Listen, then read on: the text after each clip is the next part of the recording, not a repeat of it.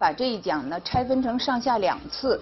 今天呢要讲的其实就是制度的上，上呢是包括前面的两个标题的内容，也就是官僚政治制度和军事制度。另外呢，我们今天还会讲到科举制度。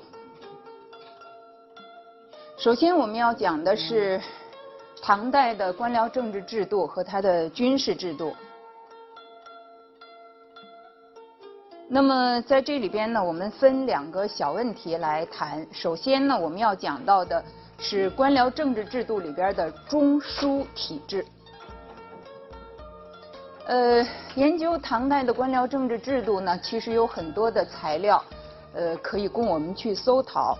呃，这在这里边特别要说到的一部书呢，就是我们现在大家看到的这个《大唐六典》。《大唐六典》这一部书，其实是在唐玄宗开元年间的时候，他交代给他下面的这些宰相啊和这个官员去做的这样的一部官修的证书。那么以前呢，我们看到这一部书署名的时候，他会说是唐玄宗御传。而会说是李林甫，李林甫上次我们曾经说到过，在开元年间，这个到天宝的时候，长期做宰相的。因为这个书呢，成书的时候是李林甫做宰相，所以呢，真正把这个书进呈给皇帝是经过李林甫的手的。所以以前呢，如果说他属的是唐玄宗御传，他就会说李林甫呢是做的是注。但是其实呢，这一部书是这个一些呃文职官员做的。那么李林甫呢，他只不过是以宰相的身份来兼领这一件事情。那么现在我们看到的这个《唐六典》的这个典教本上面呢，其实直接是属李林甫等传。呃，从这个其他的一些前前后后的一些课本呢，很多其实都是直接属这个李林甫的名字。呃，实际上呢，我们要知道这个书呢是经过了一个很长的过程，反反复复之后才修成的，也并不是李林甫一个人前前后后总其事的。那么这个《大唐六典》修成了之后，我们知道这个六典呢，它其实是和周礼的那个六官有关系的。那么这个六典修成了之后，实际上呢，学界一直到现在都有不同的认识，就是说这个《大唐六典》究竟在当时是不是曾经正式的颁布过？是不是曾经在全国的范围里边，在这个官僚体系里边全面的施行过？这个呢，其实一直是有质疑的。不过总的来讲呢，我想这个《唐六典》里边，其实呢，它汇集了一些唐代当年就在实行的方方面面的令，还有呢，实行的各个方面的一些行政的细则。什么叫令？什么叫事？我们下一次课还会专门讲到。就是说这个。唐六典里边，他们汇总的一些当年的行用的令和行用的事，所以呢，应该说这一部书对于我们理解当时的官僚政治制度还是有非常关键的意义。这个是一个唐代的三省六部制的一个示意图。上一次呢讲隋代的制度的时候，我们就曾经说过，历来呢有这样的说法，就是说唐承隋制。唐代的一些基本的制度底盘是从隋代制度的基础之上发展起来的。那么，这个三省六部制呢，同样也是这样。以前呢，我们讲隋代的制度的时候，我们就说过，虽然我们说隋代是三省制，其实呢，当时他们是五个省，是吧？除了这三省之外，另外还有两省。唐代呢，说是三省制，实际上我们去看看《大唐六典》。它里边是有六省，唐代是有六省，也就是说，除了处于核心位置的中书省、门下省、尚书省，除了这三省之外，另外还有三个省。这三个省呢，就是我们在这儿写出来的殿中省、秘书省、内侍省。因为这三个省呢，从它的重要意义上来讲，不如刚才我们说处在核心位置的三省，所以呢，历来我们说唐代的。中央政治制度的时候，我们还是会说是三省制，或者是三省六部制。那么这三省，刚才我们已经说到了，作为决策机构或者说是机要的决策的机构的，是中书省和门下省。中书省上次我们讲隋代的时候，曾经说在隋代叫什么？内史省，那当时是为了避扬中的会，实际上呢，他们的功用是一样的，那是一样的。那么这个决策机构呢，或者说机要之司、机要机构是中书省和门下省，他们呢是负责政务裁决的一些决策啊，裁决的事务是他们来负责。另外呢，还有一个省就是尚书省，尚书省呢和它下面所辖的六部，我们现在看到有吏、户、礼、兵、刑、工这样的六部，这个六部呢也是从隋代的规模上。继承下来的，但是隋代，比方说像户部，在当时呢，曾经叫度支，曾经叫民部。那么到了唐代的时候，为什么后来会改成为户部呢？也是为了避李世民的讳。那但是这个六部的格局还是基本一致的，它是基本一样的。那么这个六部二十四司和尚书省一样，他们都是一些政务的执行机构。但是这个政务的执行机构是不是意味着他们就完全和决策事务无关呢？也不是这样，一些比较具体的、比较行政性的事务性的冗杂的这样的一些具体的事务，实际上呢，在尚书省的六部就可以拍板可以决定了。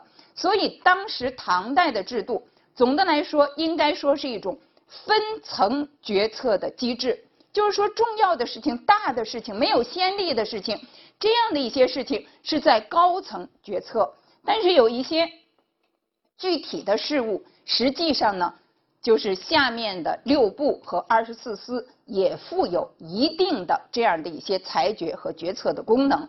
那么，在这个各个省之间啊，各个省之间、各个部之间，实际上呢，在这个官僚机构的运转程序来讲。他们是有一种相互制衡的这样的一种作用。那么，怎么样相互制衡呢？其实我们从这个图上大致上能看到一个基本的示意。我们可以看到，在这个三省的关系中，应该说中书省呢，它是出令的。也就是说呢，在我们刚才看到的那一张图里，这个三省。其实它都是有长官的，三省的长官呢，也是要合在一起商量这个国家的大政的。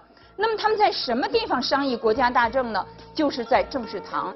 所以现在呢，我们把这个政事堂呢，用一个红边把它框起来。实际上呢，政事堂它就是宰相或者说三省长官集中商议国家的大事的地方。那么某种意义上呢，我们也可以说它有点像现在我们说这个国务院的。办公会议是吧？在这样的一个地方呢，商量这个整个的国家的大事。那么商量定了的事情，由中书省来负责出令。就是说，这个政令呢，要草拟一个文件，谁来草拟这个文件？谁来起草这个文件呢？是由中书省负责。中书省起草的文件，经过皇帝那个地方，皇帝要是认为可以，就在上边批一个字，就是可。那现在我们看到的很多。这个诏敕上面呢，都会有皇帝写的一个很大的一个“可”字。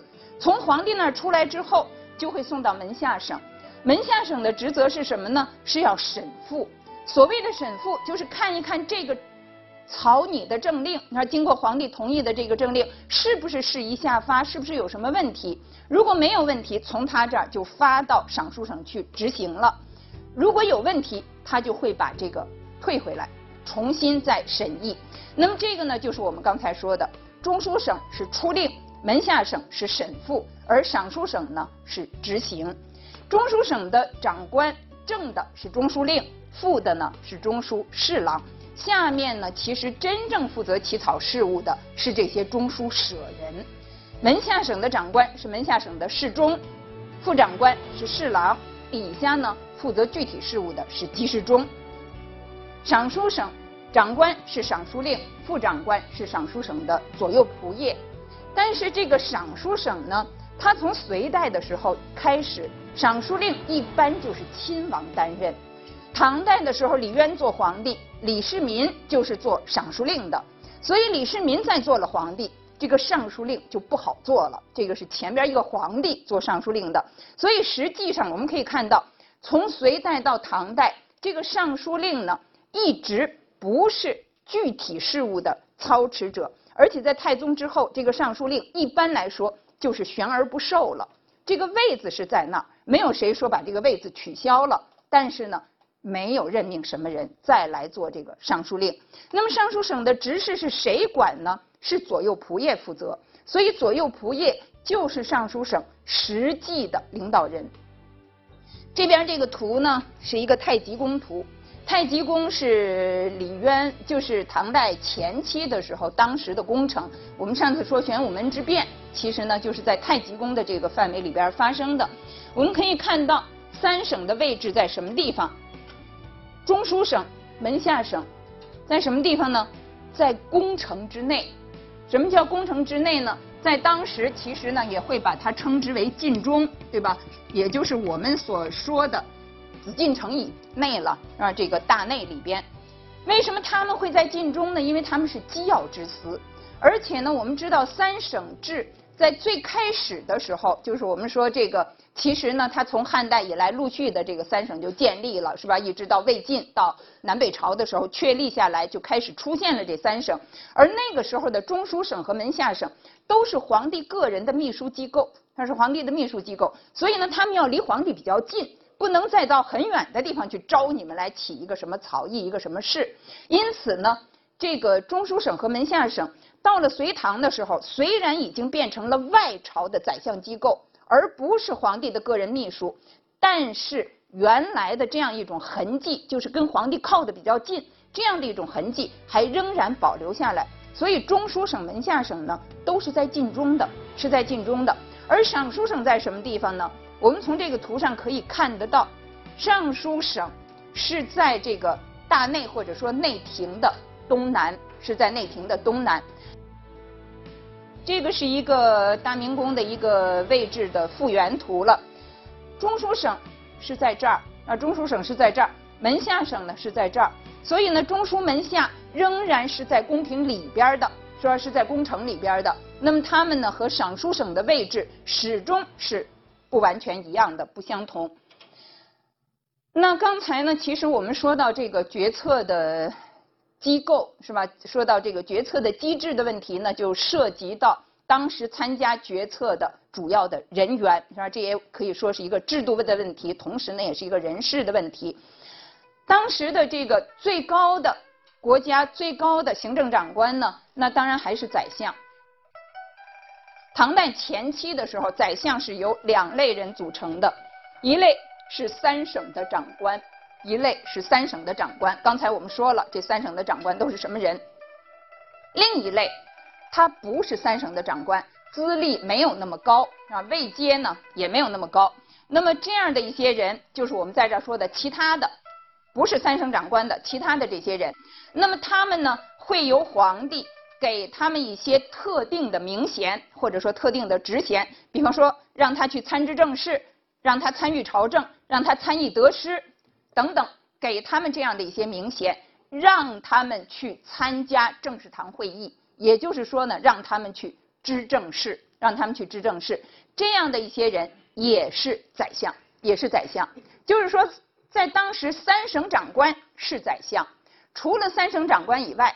其他的一些人带上特定的名衔，也是宰相。那么他们呢，也去参加政事堂会议，那么也是负责知政事。这里边呢有一个例子，比方说魏征，我们大家都知道的是吧？他是秘书监，他是秘书监。那么这个呢是他的一个等于是一个正式的工作的职务。但是现在呢加了一个衔，什么衔呢？参与朝政。他带着这个衔就可以去参加政事堂会议，就可以知政事。那么他实际上就是一个宰相啊，他就是一个真正意义上的、实质意义上的宰相。那么他原来的这个秘书监呢，是不是他就脱离了这个职任呢？也不脱离，在当时呢叫做午前议政于朝堂，朝堂就是政事堂。上午的时候都到政事堂去议事，所有的知政事官，不管你带什么衔的。下午呢，礼物于本司。午后你回到你本司去，有什么重要的事务，你再回去处理。所以这些带有宰相衔的这些其他的官员，他们跟本司事务是不隔绝的，是不隔绝的。那么这样的一种宰相的格局，其实呢，在高宗以后，当然其实实际上这个过程太宗的时候就开始了。那么陆续的呢有所调整，调整了的格局，我们可以看到，到了唐代的从唐代前期开始是吧？到唐代的中后期呢，就已经开始固定下来。那么当时的这些宰相啊，当时的这些宰相，实际上呢很多都是带有同中书门下三品或者同中书门下平章事这个衔的。那么同中书门下三品、同中书门下平章事这样的一种名衔，它背后反映的就是说它带有什么样的意义呢？中书门下，刚才我们说了，是这个国家的机要之司，对不对？它是一个裁决机构、决策的机构。同中书门下，实际上呢，就是说，在中书门下，以中书门下为议政核心，啊，以它作为议政核心。同三品。三品呢，我们知道是一个品位的概念，是吧？是一个品位的高低的概念。那么同三品，实际上就是说，不管你这个人原来的身份是怎么样，你也许原来是一个四品官，甚至于更低，那么你现在带着这个衔，就让你这个品位上有一种感觉和其他的三品官员是持平的。甚至于到后来，有的人已经是三品衔，甚至于超过了三品衔，他也带同中书门下三品。意思呢，就是说这些人在这个品位上是同等看待的，被同等看待。那么同中书门下平章事，平章其实是议论的意思，是商量的意思。那平章就是议论，就是商量。那么这个贤的意思呢，就是说在中书门下商议重要的政事。那么这些人呢，显然也就是宰相。好，那么下边呢，我们。来说这个，刚才是说三省了，下面是说下边的这个六部。呃，唐代其实隋代也是一样，不光是有六部了，当时也仍然还是保留着从呃汉代的那个三公九卿制，九卿那个系统一直延续下来的这个四件。这个九司五件呢。实际上，我们看到在唐代的时候，像这个五谏，并不是所有的时候都设五谏的，有的时候呢，只是其中的一部分，比方说三谏，那只有三谏。那么有一些时候呢，也可能是设五谏。呃，总而言之呢，这个严耕望先生在原来他的这个研究里边呢，就说到九四五谏和尚书省的六部二十四司，原则上他们都是处理一些政务，一些具体的。政务和事务的，那这些机构之间有什么关系呢？他们有什么区别呢？总的来说呢，应该说这个六部二十四司更加偏重于政务，更加偏重于政务，而且呢，在某种程度上、某种意义上，他们是有部分的这个决策的这样的一种颁布政令啊、参与决策啊这样的一些功能的，而九四五件。他们就是负责具体的事务的。那么九四五舰和六部二十四司之间的关系，应该说是一种上承下行的关系，就是他们还是一种行政上的管辖节制，有这样的一种相互之间的这个业务关系的。除了这些行政机构以外，唐代也还有它的监察机构。那么最主要的呢，其实就是御史台。这个御史台呢，被称之为是天子的耳目，是吧？它主要负责的事情呢，呃，一方面是纠察百官、推居刑狱；另一方面呢，所有的事务、重要事务的监督，实际上呢，御史台它都在其中，它都在其中。唐代的御史台，他的长官应该说是御史大夫，是御史大夫。御史中丞呢是他的副长官，是他的副长官。那么这种情况呢，宋代就很不一样。宋代呢，御史大夫是虚衔，而御史中丞是长官。所以呢，这个还是要区别的很清楚。啊，看上去都是一样的，名称也都相同，但是实际上呢，并不完全一样。这个御史台里边呢，他自己还分有三个院，分有三个院。这三个院是依什么原则分工的呢？主要是根据他们的世任。和他们的监察对象，就是他的这个监察的对象不一样，他的这个责任不一样。这样呢，在这个基础之上，这个三院有所分工。这个三院呢，就是我们在这儿看到的台院、殿院、察院。